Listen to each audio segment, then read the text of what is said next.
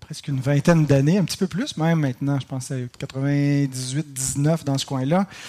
Euh, déjà, le, milieu évangélique était très, euh, comment dire, excité sur euh, des, questions d'eschatologie. On attendait le, retour de Jésus, moins même à cette époque-là que 20 ans avant cela, où il y avait beaucoup, beaucoup de d'ouvrages là euh, qui concernaient le retour de Christ. Et puis, euh, on se considérait vraiment à la fin des temps. Et puis, je pense que maintenant, avec euh, ce qu'on vit à l'échelle planétaire, quand il arrive ce genre de d'événements-là, comme celui qui, court en ce moment, qui bouleverse le monde, les prophètes se multiplient, qui nous expliquent les signes des temps. Et euh, on a peut-être une impression, euh, une fébrilité renouvelée qu'on est dans les derniers jours, que la fin approche. Et c'est sûr, une chose est certaine, c'est qu'on est plus près euh, du Seigneur, plus près de son retour aujourd'hui qu'on l'était la semaine dernière. Et ça va être comme ça jusqu'à ce que le Seigneur vienne. On se rapproche toujours plus. Mais je pense que dans beaucoup de la théologie évangélique, la compréhension de à quoi réfère l'expression les derniers jours, les derniers temps, est en partie erronée. Dans la Bible et dans le Nouveau Testament, les derniers jours ne sont pas toujours une référence à la fin du monde, à la toute fin, mais à la fin de l'Ancienne Alliance et à l'introduction du siècle à venir. Et euh, on ne regarde pas dans le futur pour ça. Pour ce qui nous concerne, nous, on regarde dans le passé on regarde en arrière. Je voudrais vous lire seulement quelques textes qui renvoient à ce que sont les derniers jours, ce que sont les temps accomplis, non pas comme quelque chose qui est futur à nous, mais quelque chose qui était en cours au moment euh, de l'ère apostolique. Galates 4, 4 nous dit, lorsque les temps ont été accomplis, Dieu a envoyé son Fils né d'une femme née sous la loi. Les temps accomplis, c'était lorsque la, la, plénitude des temps était arrivée et qu'on arrivait dans les derniers jours. Donc, c'était le moment pour envoyer le Fils. Hébreu 1, 2 nous dit, Dieu, dans ces jours qui sont les derniers, nous a parlé par le Fils. Donc, il est question ici de euh, la phase finale de la révélation de Dieu les derniers jours. Ce n'est pas euh, l'an 2000 et plus loin, mais c'était les jours qui euh, étaient l'incarnation et la, la, phase finale de la révélation de Dieu en Fils. 1 Corinthiens 10, 11, Paul écrit ces choses en parlant des événements qui sont arrivés aux Israélites, leur sont arrivés pour servir d'exemple et elles ont été écrites pour notre instruction à nous qui sommes parvenus à la fin des siècles. Les derniers temps, c'est les temps de la nouvelle alliance. Hébreu 9, 26, maintenant, à la fin des siècles, il a paru une seule fois pour effacer le péché par son sacrifice. Donc, les derniers jours, plutôt que de les voir juste comme une période futuriste ou la, la phase finale de l'histoire du monde, c'est une expression dans l'Écriture qui réfère à la, à la fin d'une époque l'époque de l'Ancienne Alliance, qui a duré beaucoup plus longtemps en termes de durée historique euh, que, les autres périodes précédentes, et l'introduction du siècle à venir.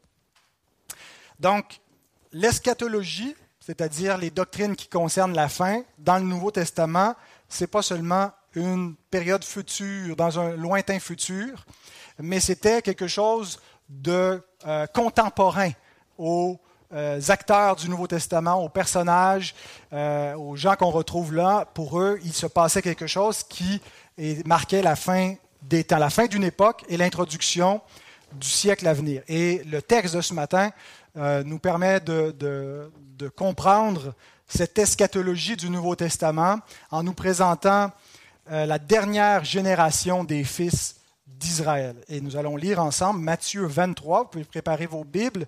Matthieu 23, 34 à 36, trois versets qui feront chacun l'objet d'un point. Le premier point nous présente le dernier péché d'Israël, verset 34. Le deuxième point, verset 35, le dernier jugement d'Israël. Et verset 36, la dernière génération d'Israël. Je vous invite à vous lever, si vous pouvez, pour la lecture de ce texte sacré parce qu'il est la parole de Dieu. C'est pourquoi Voici, je vous envoie des prophètes, des sages et des scribes. Vous tuerez et crucifierez les uns, vous battrez de verge les autres dans vos synagogues, et vous les persécuterez de ville en ville, afin que retombe sur vous tout le sang innocent répandu sur la terre depuis le sang d'Abel, le juste, jusqu'au sang de Zacharie, fils de Barachi, que vous avez tué entre le temple et l'autel. Je vous le dis en vérité, tout cela retombera sur cette génération. Seigneur, nous venons de lire ta parole et nous te prions, nous t'implorons de bénir ta parole dans nos cœurs, que tu puisses nous aider à comprendre ces écritures et qu'elles puissent nous façonner. Amen.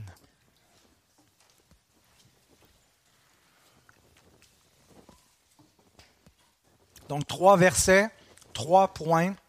Le dernier péché d'Israël, le dernier jugement d'Israël et la dernière génération d'Israël. C'est quoi le dernier péché d'Israël? Dernier dans le sens de ultime péché. Le péché qui met le comble à toute cette euh, série de péchés au fil de l'histoire de ce peuple. Le dernier péché, c'est le rejet du Messie qui lui est envoyé et de sa crucifixion. L'endurcissement contre l'Éternel et contre son oint qui va jusqu'au point de rejeter ce Messie et de le mettre à mort. Et le contexte du chapitre 23, on doit prendre un peu plus de recul puis regarder, tout ça se passe dans un court laps de temps où Jésus rencontre les chefs à Jérusalem depuis longtemps, depuis la Galilée, prépare les disciples à leur arrivée à Jérusalem. Eux se préparent au règne. Jésus les prépare à la croix. Euh, eux pensent qu'ils vont euh, triompher. C'est le moment où ils vont enfin être euh, reconnus avec le, le Messie d'Israël. Mais lui dit non, les chefs vont pas me reconnaître. Ils vont m'insulter, me rejeter, mais me mettre à mort.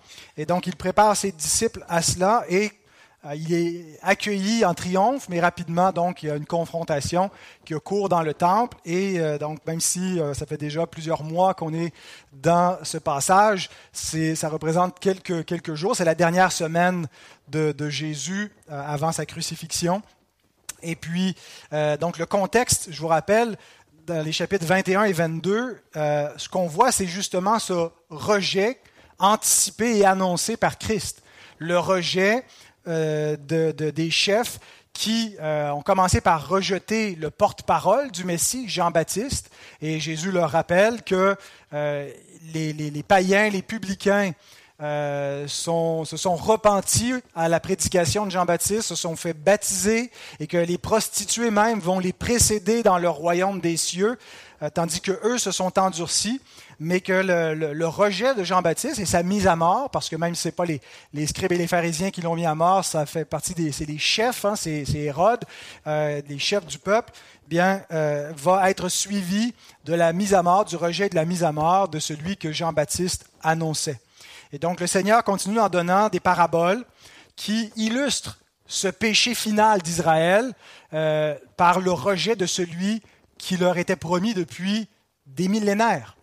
Euh, dans la, parabole des deux fils, on voit euh, le fils qui se prétend fidèle mais qui ne fait pas la volonté du Père, tandis que le fils infidèle qui représente les, prostituées, les gens de mauvaise vie qui, eux, ont accueilli la prédication de, Jean-Baptiste et de Christ.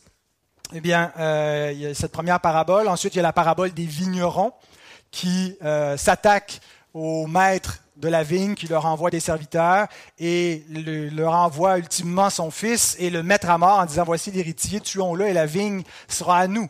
Alors dans ce message, euh, dans cette parabole, Jésus euh, euh, enseigne le, péché ultime du peuple juif qui rejette le Messie. Le festin des noces également, ils en sont exclus. lorsque des serviteurs viennent pour les inviter, ils les insultent, ils les battent, ils en tuent quelques-uns. Alors, tous ces, tous ces enseignements de Christ réfèrent à, sa propre mission euh, qui n'est pas accueillie. Et comme nous le dit l'apôtre Jean, la parole est venue chez les siens, mais les siens ne l'ont point reçue. D'autres textes du Nouveau Testament nous amènent à conclure que c'est effectivement le péché final, le péché ultime d'Israël, et que ce péché va entraîner un jugement final. Luc 19, 41 à 44 est un texte euh, parallèle de, de, ce discours que nous lisons dans le chapitre 23 de Matthieu. Euh, et nous lisons, comme il approchait de la ville, Jésus, en la voyant, pleura sur elle et dit, Si toi aussi, au moins en ce jour qui t'est donné, tu connaissais les choses qui appartiennent à ta paix, mais maintenant elles sont cachées à tes yeux.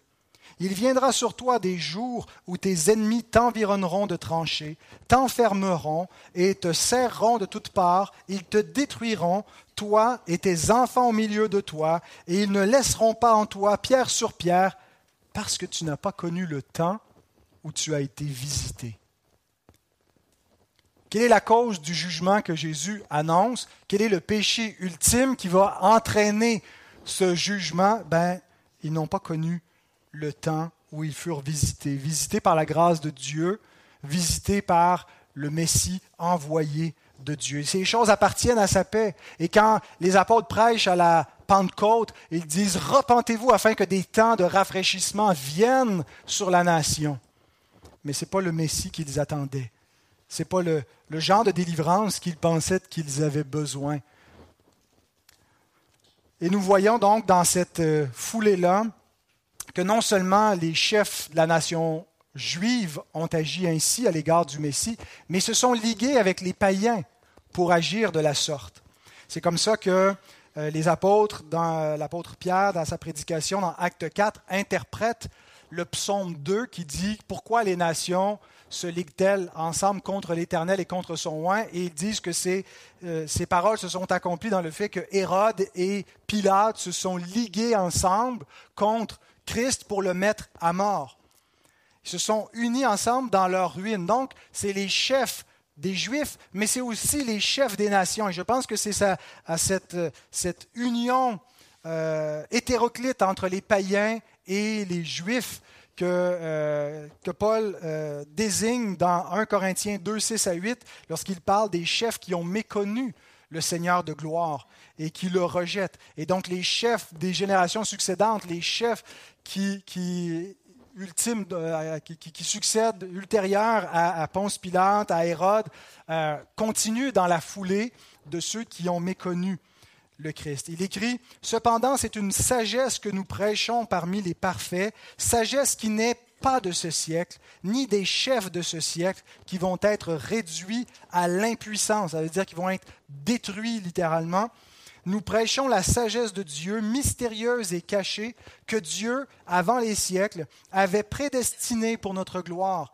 Sagesse qu'aucun des chefs de ce siècle n'a connue, car s'il l'avait connue, il n'aurait pas crucifié le Seigneur de gloire.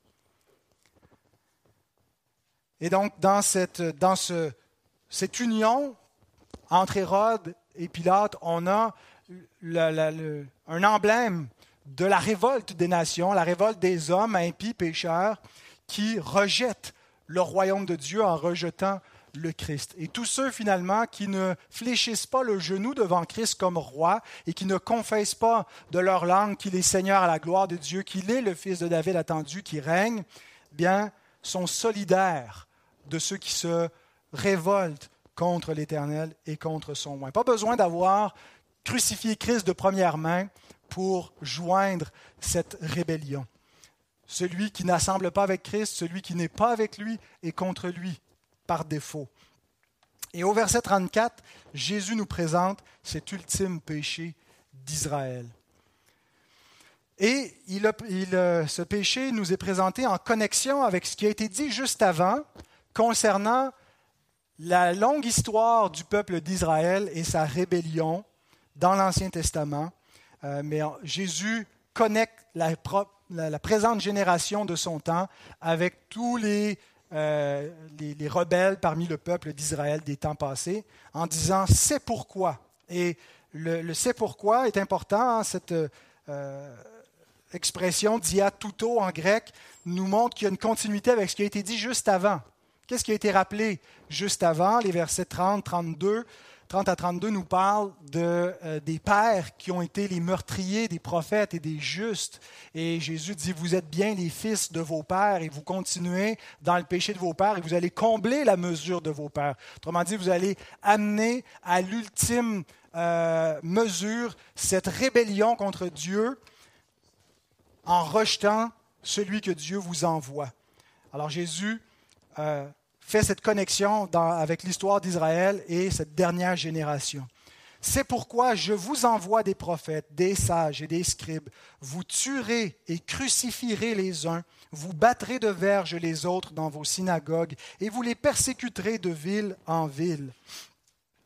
On peut se questionner, est-ce que c'est juste de dire que les Juifs crucifiaient des hommes puisqu'ils n'avaient pas le, pouvoir, et on voit dans les évangiles qu'ils doivent solliciter les Romains pour mettre à mort le, Messie euh, par crucifixion, puisqu'il ne leur était pas permis de, de, faire une telle exécution. C'était le, pouvoir qui appartenait aux Romains. Euh, donc, ce n'est pas vraiment les Juifs qui, qui, crucifiaient, mais de concert avec les Romains, euh, ils l'ont crucifié. Et dans le Nouveau Testament, euh, il ne nous est pas rapporté beaucoup de cas de, chrétiens persécutés qui ont été crucifiés, mais le Christ lui-même l'a été par ces hommes. Ils l'ont crucifié, ils l'ont mis à mort, et on sait qu'il euh, y a eu d'autres chrétiens qui ont eu le même sort que leur Seigneur, que pour certains, prendre leur croix pour suivre Christ, ça a été littéral, qu'ils ont péri de la même façon cloué sur une croix. Et peut-être dans certains cas, bien que ce n'est pas rapporté dans les Écritures, que euh, certains de la, nation juive ont été solidaires de ces persécutions avec les Romains. Euh, mais euh, donc dans tous les cas, il y a une connexion organique entre Christ et ses disciples, de sorte que leur persécution, c'est la persécution de Christ. Rejeter celui qui est envoyé par Christ, c'est rejeter Christ. et c'est ça le péché ultime donc de, mettre à mort l'Église, c'est de s'opposer au chef de l'Église, à celui qui en est la tête. Matthieu 10, 24 à 25, lorsque Jésus envoie les disciples en mission, il les met en garde des persécutions qui vont venir sur eux, non seulement dans cette courte mission qui a duré quelque temps, mais dans la mission, la grande mission qui va venir après sa résurrection, où il anticipe déjà les grandes persécutions qui vont venir sur l'Église primitive et comment le sang des saints va couler et a coulé en abondance. Il dit, le disciple n'est pas plus que le maître, ni le serviteur plus que son Seigneur. Il suffit au disciple d'être traité comme son maître et au serviteur comme son Seigneur. Donc le même sort vous attend, c'est ce que Jésus annonce aux disciples. Lorsque Saul de Tarse persécutait l'Église de ville en ville, comme Jésus annonce que les Juifs vont le faire, vous allez les persécuter de ville en ville, et que Jésus lui apparaît sur le chemin de Damas, il lui demande en Acte 9, 3 à 5, lorsque le texte nous dit qu'il était en chemin, alors qu'il euh, approchait de Damas, tout à coup une lumière venant du ciel resplendit autour de lui. Il tomba par terre, il entendit une voix qui lui disait, Saul, Saul, pourquoi me persécutes-tu? Il lui répondit, Qui es-tu, Seigneur? Et le Seigneur dit, Je suis Jésus que tu persécutes. Il persécutait Christ indirectement par son corps spirituel qu'est l'Église. En s'attaquant aux membres du corps de Christ, il s'attaquait à Christ. Et Jésus, glorifié, lui dit, Pourquoi me persécutes-tu? Donc, la persécution de l'Église que Jésus décrit au verset 34 qu'ils vont crucifier, qu'ils vont mettre à mort, qu'ils vont battre de verge, qu'ils vont poursuivre de ville en ville, ses disciples s'inscrit dans le dernier péché d'Israël, dans cet ultime péché qui est le rejet de son Messie, le rejet du Fils que Dieu leur a envoyé. Et le livre des actes, entre autres, est témoin de ces persécutions.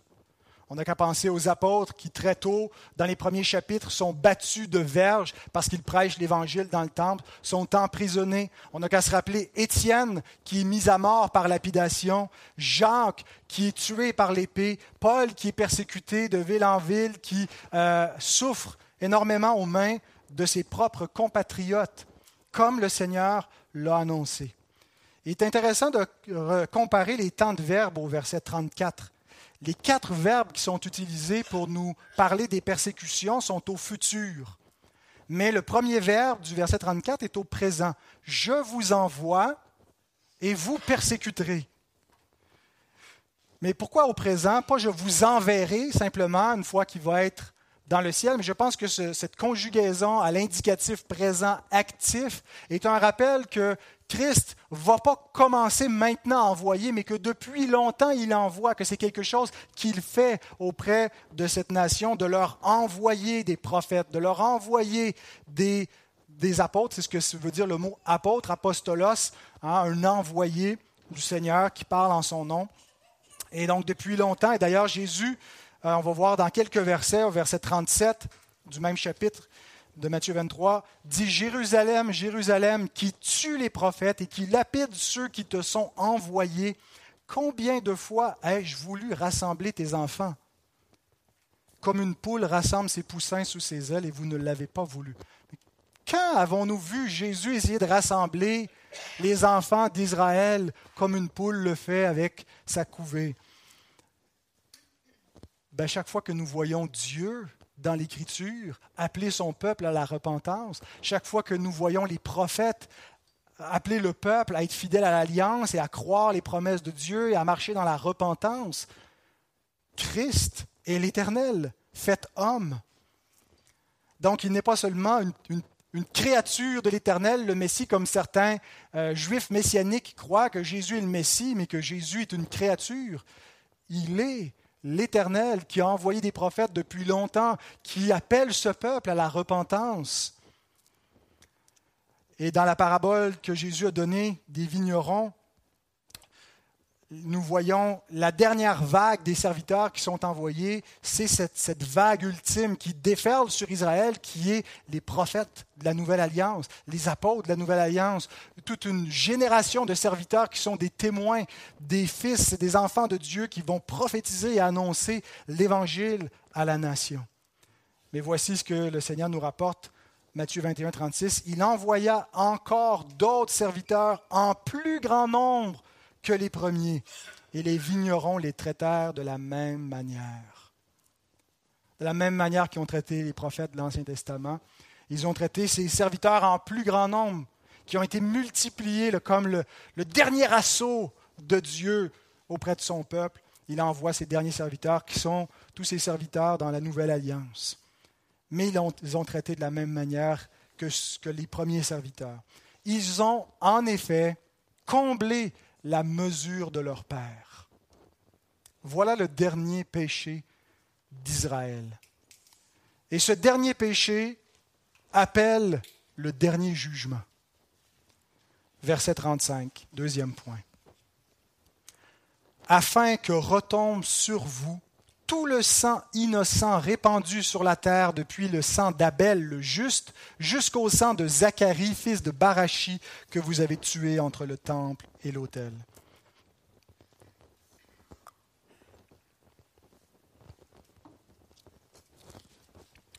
La conjonction afin que oppose en grec et implique qu'il y a une relation de cause à effet entre le verset 34 et le verset 35.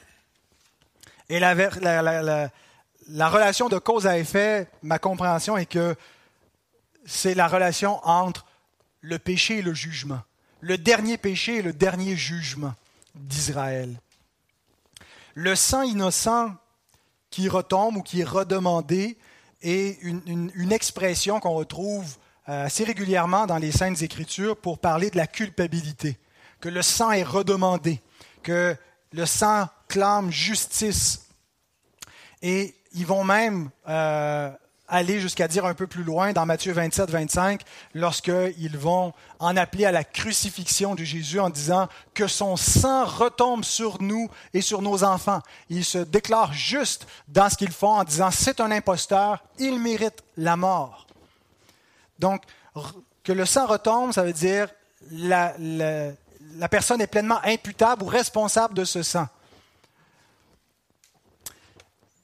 Et Jésus est en train de dire que la culpabilité pour tout le sang juste, le, sang innocent, le mot innocent, c'est le mot dikaios, qui peut aussi être traduit comme juste. Donc, le sang innocent, c'est aussi le sang des justes, le sang de la postérité de la femme, le sang des enfants de Dieu depuis le commencement du monde qui symboliquement est imputé à la dernière génération d'Israël.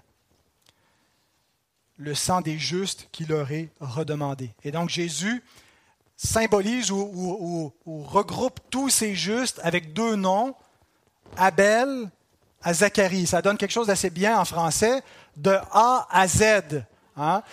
Ça a donné comme ça parce qu'en grec, euh, c'est pas la, première et la dernière lettre, ça aurait été comme l'alpha et l'oméga, mais de A à Z, le sang d'Abel jusqu'à Zacharie, c'est-à-dire le premier martyr et le dernier martyr.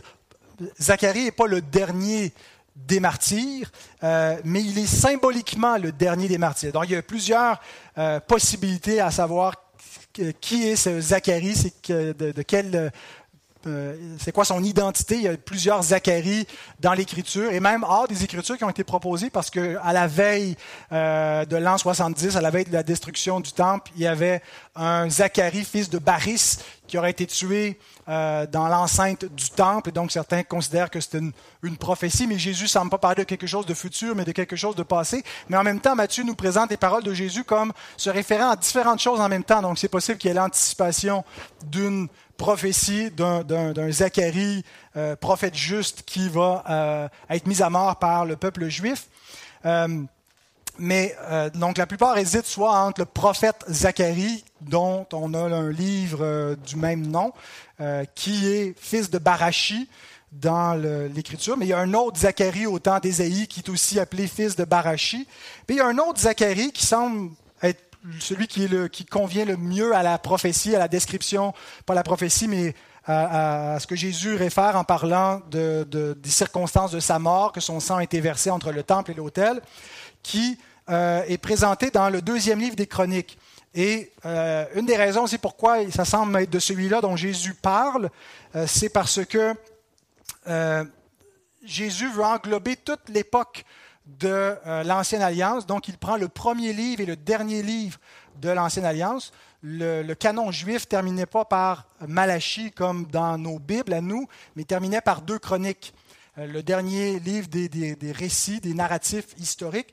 Et puis, euh, une des, on retrouve vers la fin de ce livre-là la mort d'un sacrificateur, Zacharie, qui n'est pas le même Zacharie euh, qui a écrit le livre de Zacharie, qui lui vient après l'exil, tandis que ce Zacharie, dans deux chroniques, meurt avant l'exil.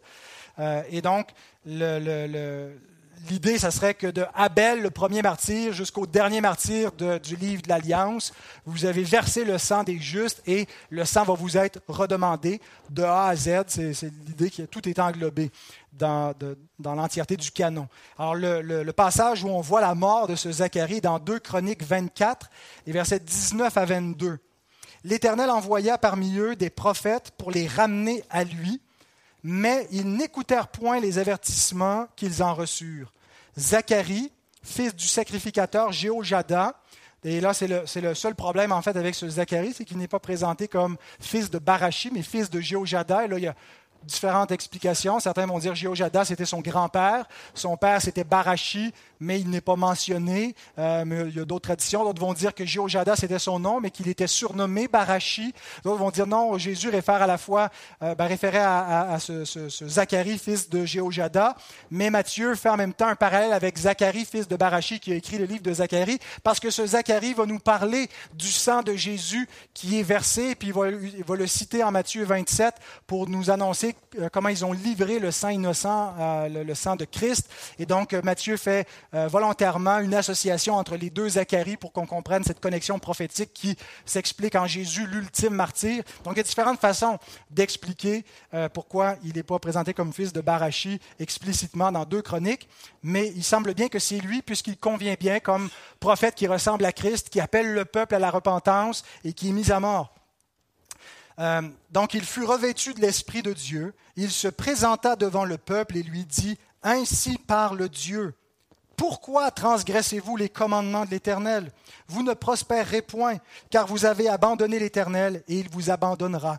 Et ils conspirèrent contre lui, et le lapidèrent par ordre du roi dans le parvis de la maison de l'Éternel. Quand l'Écriture nous dit que l'Esprit de Christ était déjà avec les prophètes et qui, eux, souffraient déjà les souffrances de Christ par anticipation, ben en voici un exemple de quelqu'un qui est rempli de l'Esprit de l'Éternel, qui prophétise et le peuple conspire pour le faire mourir. Ils conspirèrent et le lapidèrent par ordre du roi dans le parvis de la maison de l'Éternel. Le roi Joas ne se souvint pas de la bienveillance qu'avait eue pour lui Jéhojada, père de Zacharie, et fit périr son fils. Zacharie dit en mourant que l'Éternel voit et qu'il fasse justice. Et cette dernière phrase est la raison pourquoi je pense qu'il faut voir ce Zacharie comme celui euh, dont il est parlé, parce que en disant cela, il se rapproche du premier martyr, Abel. Abel qui parle. En fait, c'est le sang d'Abel qui parle. Dans Genèse 4, 10, Dieu dit Qu'as-tu fait à Caïn La voix du sang de ton frère crie de la terre jusqu'à moi. Et l'Épître aux Hébreux nous dit que le sang d'Abel parle, que les martyrs parlent encore, quoique morts, rendent témoignage. Et donc, le premier martyr, Abel, et le dernier martyr symbolique, pas dernier chronologiquement, mais symboliquement, le dernier qui clôt le canon de l'Ancien Testament, dit que l'Éternel voit et qu'il fasse justice. Donc, les Écritures des Juifs appellent à la, à la justice, appellent à la vengeance, à l'exécution de la justice de Dieu, au jugement divin qui retombe sur le peuple. Et Jésus dit, le sang juste le sang innocent, le sang du peuple de Dieu que vous avez versé d'Abel à Zacharie va retomber sur cette génération. Et Jésus proclame que c'est maintenant que le sang va être demandé. Jésus annonce, non seulement dans ce texte, mais dans, beaucoup d'autres textes, et, il s'apprête à, à développer encore plus ce point, un jugement qui est imminent. Et ce jugement qui est imminent, ne nous prédit pas la fin du monde qui arriverait au moins 2000 ans plus tard, mais un jugement qui devait arriver dans la même génération, où à plusieurs reprises Jésus dit, vous allez le voir. Et ce jugement a eu lieu en l'an 70, lors, de la destruction de Jérusalem et de son temple, et ça a été euh, la plus grande persécution qui a sévi contre ce peuple. Et Jésus la compare à la géhenne, au verset 33 en disant Vous êtes digne du feu de la géhenne. Eh bien, le prélude de la géhenne n'est pas un jugement éternel, mais un jugement temporel qui nous démontre du ciel la colère de Dieu contre l'injustice des hommes, qui retiennent injustement la vérité captive, qui combattent activement Dieu et la proclamation de l'Évangile, et donc vient dans un jugement historique qui préfigure un jugement éternel. Alors je pense qu'il y a une connexion à faire entre le, jugement de 70 et le feu de la géhenne. Jésus semble les associer au verset 33. Cette compréhension n'est pas nouvelle. Beaucoup des pères d'Église euh, ont vu dans le, jugement de l'an 70 un jugement figuratif. John Gill, qui n'est pas un père, euh, est un père baptiste à tout le moins, euh, donc théologien du 18e siècle, écrit cela arriva et s'accomplit pleinement environ 40 ans plus tard par la destruction totale de Jérusalem et de toute la nation, de sorte que beaucoup de ceux qui vivaient alors furent personnellement impliqués dans cette ruine temporelle sans, échapper à la damnation de l'enfer. Donc, ce n'est pas simplement ils ont eu un jugement temporel, mais ils ont échappé à un jugement éternel. Ce jugement temporel est un prélude d'un jugement éternel. Et je pense que Paul réfère à la même chose lorsqu'il écrit aux Thessaloniciens, Car vous, frères, vous êtes devenus les imitateurs des églises de Dieu qui sont en Jésus-Christ dans la Judée, parce que vous aussi, vous avez souffert de la part de vos propres compatriotes les mêmes maux qu'elles ont souffert de la part des Juifs. Donc les païens de Thessalonique sont persécutés par les, païens convertis, les chrétiens sont persécutés par les, vrais païens inconvertis de, Thessalonique, de la même façon que les Juifs convertis à Christ de la Judée sont persécutés par les, Juifs qui rejettent Christ.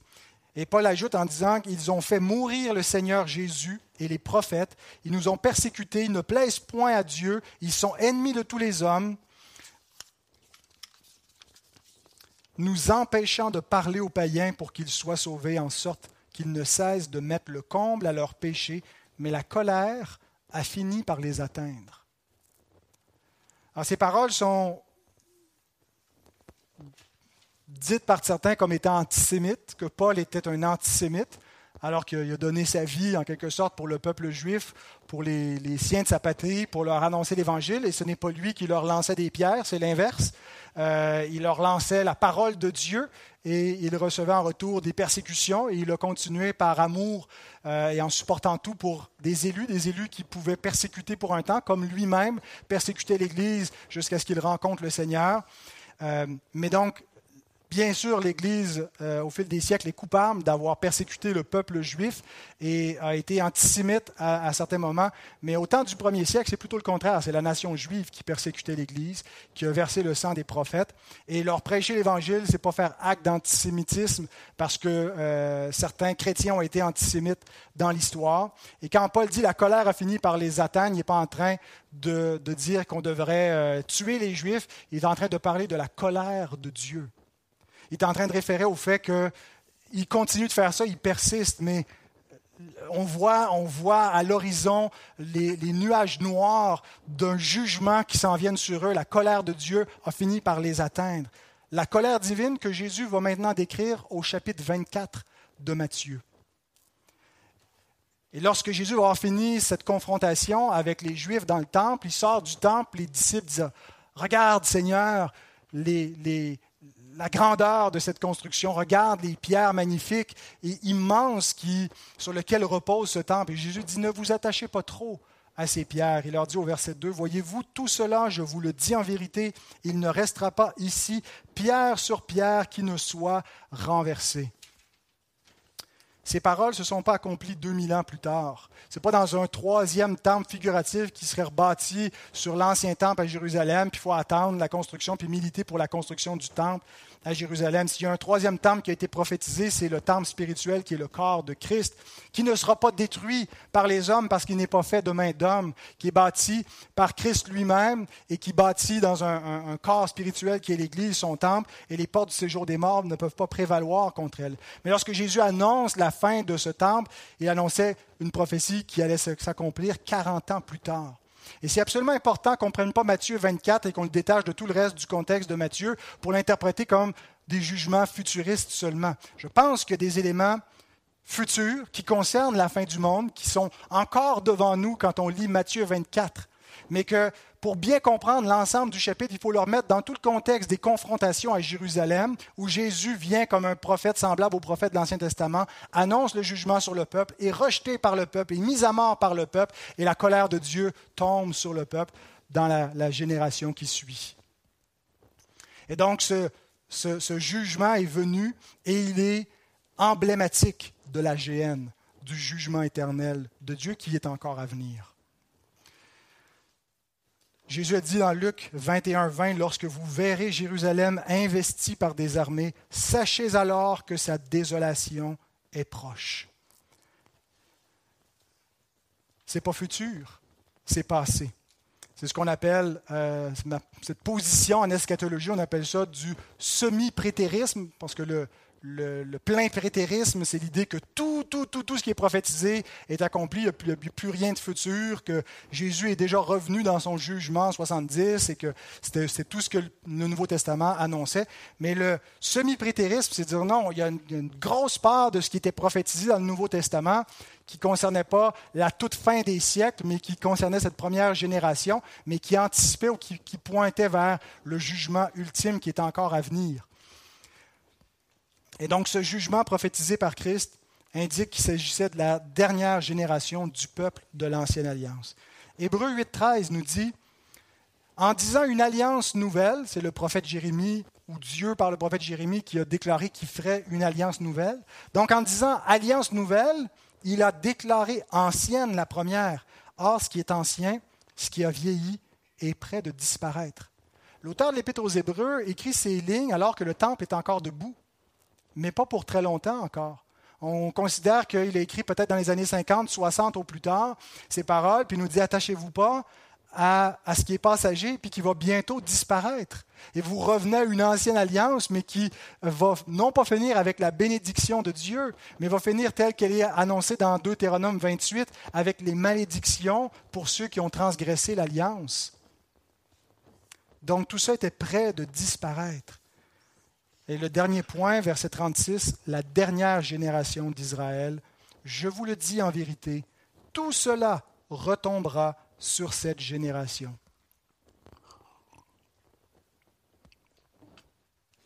Donc, chapitre 23, c'est des malédictions après malédictions. Jésus n'est pas dans les béatitudes, il est dans les malheurs. Malheur, malheur à vous, scribes et pharisiens. Et depuis le début du chapitre, le malheur tombe spécifiquement sur les chefs, sur les scribes et les pharisiens. Mais maintenant, Jésus étend ce malheur à cette génération. Parce que les scribes et les pharisiens, les chefs, sont les représentants, sont ceux qui représentent le peuple. Et donc, ceux qui vont choisir leur camp avec les scribes et les pharisiens auront le même sort. Tandis que ceux qui vont sortir de la ville pour porter l'opprobre de Christ et aller à lui, hors du camp, vont être euh, dans, le, dans le camp de Dieu. Mais donc, il n'y a pas d'entre-deux.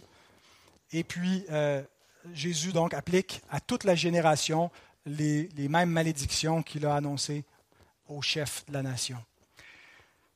À ce moment-là, c'est la fin du statut d'Israël comme peuple de Dieu et comme intendant du royaume. Je ne crois pas qu'aujourd'hui, à l'heure où on se parle, le peuple d'Israël soit le peuple de Dieu. Je diffère avec mes frères dispensationalistes qui croient que Israël demeure le peuple de Dieu, puis qu'ils sont en pause parce que l'on est dans la parenthèse de l'Église, ou en tout cas certains vont l'expliquer autrement, mais que forcément Dieu euh, euh, voit Israël comme son peuple. Jésus a dit au chapitre 21, verset 43, C'est pourquoi je vous le dis, le royaume de Dieu vous sera enlevé et sera donné à une nation qui en rendra les fruits. Ils étaient les intendants du royaume pendant longtemps et ils n'ont pas porté les fruits attendus. Et le royaume leur a été enlevé définitivement. Maintenant, je suis tout à fait ouvert à une possible conversion des Juifs massivement avant le retour de Christ mais ça ne fait pas d'eux actuellement le peuple de Dieu. Parce que le seul Israël qui subsiste dorénavant, après ces jugements, c'est l'Israël spirituel. Il y a un jugement qui s'opère au premier siècle entre les fils physiques d'Abraham et ses fils spirituels. Et certains, pour être sa postérité physique, ne sont pas ses enfants parce qu'ils rejettent la promesse, parce qu'ils n'ont pas la foi d'Abraham et ne pratiquent pas les œuvres d'Abraham. Il n'est donc pas leur père, ils ont pour père le diable. Ils veulent accomplir les desseins de leur père. Et donc, ils ont, ils ont été les intendants du royaume pendant un temps parce que c'était dans cette alliance à ce peuple qui étaient confiés les oracles de Dieu et que venait la promesse et que le royaume allait éclore initialement lorsque le Messie viendrait. C'était pour eux, premièrement. Et ce n'est pas qu'ils sont rejetés euh, de manière absolue, tous, chacun d'entre eux. Paul nous dit qu'à ce moment, au premier siècle, subsistait encore un reste parmi la nation juive, élue selon l'élection de la grâce, qui, comme au temps du prophète Élie, n'avait pas fléchi le genou devant Baal. Il dit, moi-même, je suis euh, hébreu, hein, je suis de la, nation, de la, tribu de Benjamin, et donc euh, je fais partie des autres juifs qui se sont convertis. Donc Dieu n'a pas rejeté totalement son peuple, mais il y a un endurcissement dans le peuple, mais il y a une, partie donc qui euh, sont les élus, qui, est le reste qui ne s'est pas endurci par la grâce de Dieu et qui rentre dans le royaume des cieux. Et c'est possible qu'à la fin des siècles, qu'il y ait une conversion massive du peuple des Juifs, mais ils n'ont pas en ce moment, je crois, un statut comme peuple de Dieu, parce que l'alliance qui les constituait comme peuple de Dieu a expiré. Or, s'il n'y a plus d'ancienne alliance et qu'ils ne sont pas dans la nouvelle alliance, quel est leur statut devant Dieu? Le même statut que celui des nations. Ils sont appelés comme des gens du dehors à entrer dans le royaume à entrer dans la nouvelle alliance, mais ils ne sont pas par nature dans la nouvelle alliance, parce qu'on ne peut pas y être par nature. On ne peut y être que par nouvelle nature, en naissant de nouveau. Et être un fils d'Abraham ne donne aucun statut dans le royaume des cieux. C'est ce que Jean-Baptiste leur prêche. Pensez pas parce que vous êtes les enfants d'Abraham que vous allez entrer dans le royaume. Vous devez produire du fruit de la repentance. Vous devez manifester une nouvelle nature que seul Dieu donne. Et votre statut comme peuple d'alliance a pris fin au moment où ces événements avaient lieu, ça n'avait pas encore complètement fini. On est dans la transition, on est dans l'eschatologie, la fin du monde de l'ancienne alliance, qui va finir de manière figurative pour anticiper la fin du monde de toutes les nations. Mais le jugement commence avec une nation, la nation d'Israël. Et donc cette fin va arriver telle qu'elle est décrite dans Deutéronome 28 quand Dieu va amener le jugement sur son peuple parce qu'il aurait été infidèle. Deutéronome 28 nous montre que l'obéissance amène la bénédiction, la désobéissance amène la malédiction. Et le, but de l'Ancienne Alliance, euh, un des buts, c'était de, nous illustrer la malédiction de la loi euh, dont Christ nous a franchis et elle amenait la malédiction de la loi non pas par des peines éternelles, parce que l'ancienne alliance était, pas, euh, était limitée aux réalités terrestres, était une représentation terrestre des choses célestes. Et donc, pour nous parler des réalités célestes et pour nous parler des peines éternelles, bien, elle les amenait sous forme temporelle, sous forme terrestre. Et donc, les malédictions de la loi étaient représentées par des jugements euh, temporel, qui était typologique, qui était figuratif du jugement éternel. Deutéronome 27, verset 26, le verset qui précède le chapitre 28, Deutéronome 28, contient les bénédictions et les malédictions de l'Alliance, nous dit ceci. Maudit soit celui qui n'accomplit point les paroles de cette loi et qui ne les met point en pratique, et tout le peuple dira Amen.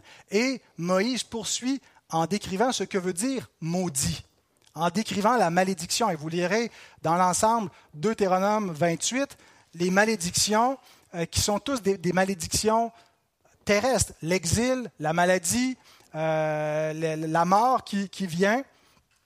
Et, l'Épître aux Hébreux compare les peines terrestres ou les peines temporelles avec les peines éternelles. Hein, celui qui a violé la loi de Moïse meurt sans miséricorde sur la déposition de un ou de deux témoins. Qu'est-ce qu'on peut faire de plus, terrestrement parlant, que le châtiment capital? Bien pourtant, il dit de quel pire châtiment croyez-vous que sera jugé digne celui qui aura foulé aux pieds le Fils de Dieu? Est-ce qu'il y a un châtiment plus grand que la peine capitale? Parce qu'il me semble qu'une fois que tu as été mis à mort, mais ça, c'est tout ce que la loi pouvait faire. Elle, elle donne dans un châtiment terrestre, symbolique, l'image d'une peine éternelle que la loi de Moïse elle-même ne pouvait pas accomplir, mais qu'elle pointait, qu'elle euh, illustrait par un châtiment terrestre. Eh bien, si la malédiction de la loi et des, jugements de Deutéronome 28 étaient une typologie de l'enfer, la destruction de Jérusalem en 70 était une typologie de la géhenne et du jugement final de Dieu. Et je pense qu'il nous est permis de faire cette connexion avec le verset 33, lorsque Jésus dit Comment échapperez-vous à la géhenne?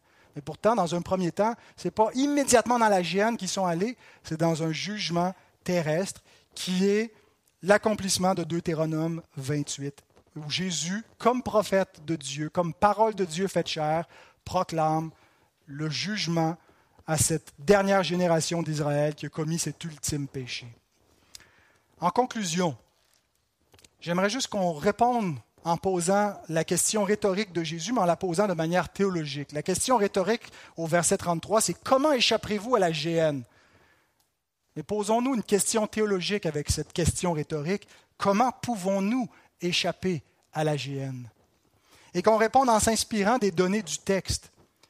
Jésus nous parle du sang d'Abel, mais il y a un sang qui nous parle mieux que celui d'Abel, c'est le sang de Christ. Et c'est ce sang qui est la réponse à la question comment pouvons-nous échapper à la GN Hébreux 12, 12 à 24. Vous vous êtes approchés de Jésus, qui est le médiateur de la nouvelle alliance et du sang de l'aspersion qui parle mieux que celui d'Abel. Le sang de Christ lui-même, comme agneau de Dieu. Qu'est-ce que nous dit le sang d'Abel? Le sang d'Abel crie vengeance. Le sang d'Abel appelle à la justice, à l'exécution du jugement de Dieu. Que nous dit de mieux le sang de Christ? Il ne réclame pas justice, premièrement, il justifie. Il ne fait pas tomber le jugement sur le pécheur, mais sur celui qui s'est offert en sacrifice pour recevoir sur lui le jugement. Il n'accumule pas la culpabilité, il expie le péché, il n'appelle pas donc le jugement, il en délivre. Voilà comment parle ce sang. Voilà le témoignage du sang de Christ. Voilà le message de l'Évangile que nous proclamons comme prophètes de la nouvelle alliance. Mais attention, il ne parle ainsi que pour ceux qui ont part à l'aspersion du sang. C'est-à-dire ceux qui, comme au temps de l'Ancienne Alliance, hein, Moïse prenait le, le, il répandait le, sang sur les gens, ils étaient oints de sang, et le, sang marquait que l'alliance était scellée sur eux. Et cette image-là nous montre que nous devons avoir part à l'aspersion du sang de Christ par le moyen de la foi. Nous devons nous approprier son sacrifice, croire en lui pour que nos péchés lui soient imputés, que sa justice soit sur nous et que son sang nous protège de la colère de Dieu.